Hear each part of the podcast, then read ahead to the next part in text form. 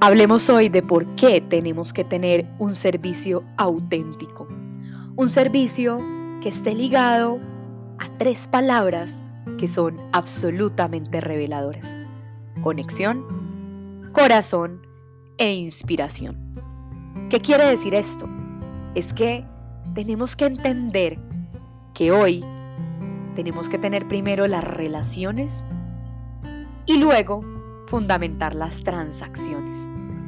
Hemos estado muy ligados a la venta, a entender que necesitamos que el otro haga algo por nosotros, es decir, tenga una transacción con la marca, ya sea que te compre tu producto, que utilice tu servicio, pero siempre estamos pensando en cómo atraerlo, pero muchas veces se nos está olvidando que la mejor forma de atraer a las personas es pensando en cómo voy a gestionar una relación con él.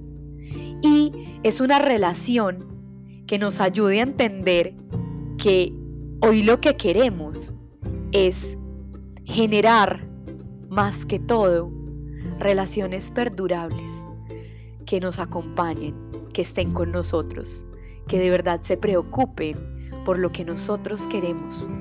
Hay una frase en marketing que se dice, entiende el dolor de tu consumidor, entiende la necesidad de las personas, trata de resolver sus problemas. Y me gustó una frase que dice mucho el protagonista de la serie New Amsterdam, que si no la han visto se la recomiendo de corazón, y es ¿cómo te puedo ayudar? Entenderlo desde la emoción para poder generar transformación. Es decir, nos está faltando ese acompañamiento, nos está faltando generar esos momentos de felicidad, nos está faltando pensar en los detalles, pero más que todo, nos está faltando pensar en que estamos yendo y gestionando a las personas. Cuando entendemos eso, empezamos a explorar el servicio desde una forma auténtica, desde una forma donde entendemos que de verdad es un gran reto, es el gran reto de las vidas de todos nosotros, no solo del mundo empresarial.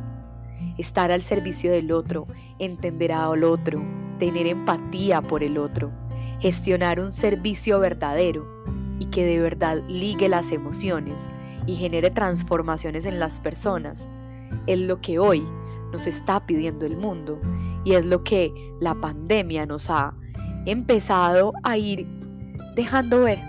Y es que el servicio puede ser el eje diferenciador de tu marca, pero adicional puede ser el que haga que las cosas sucedan, que las cosas pasen y que de verdad se conviertan en realidad.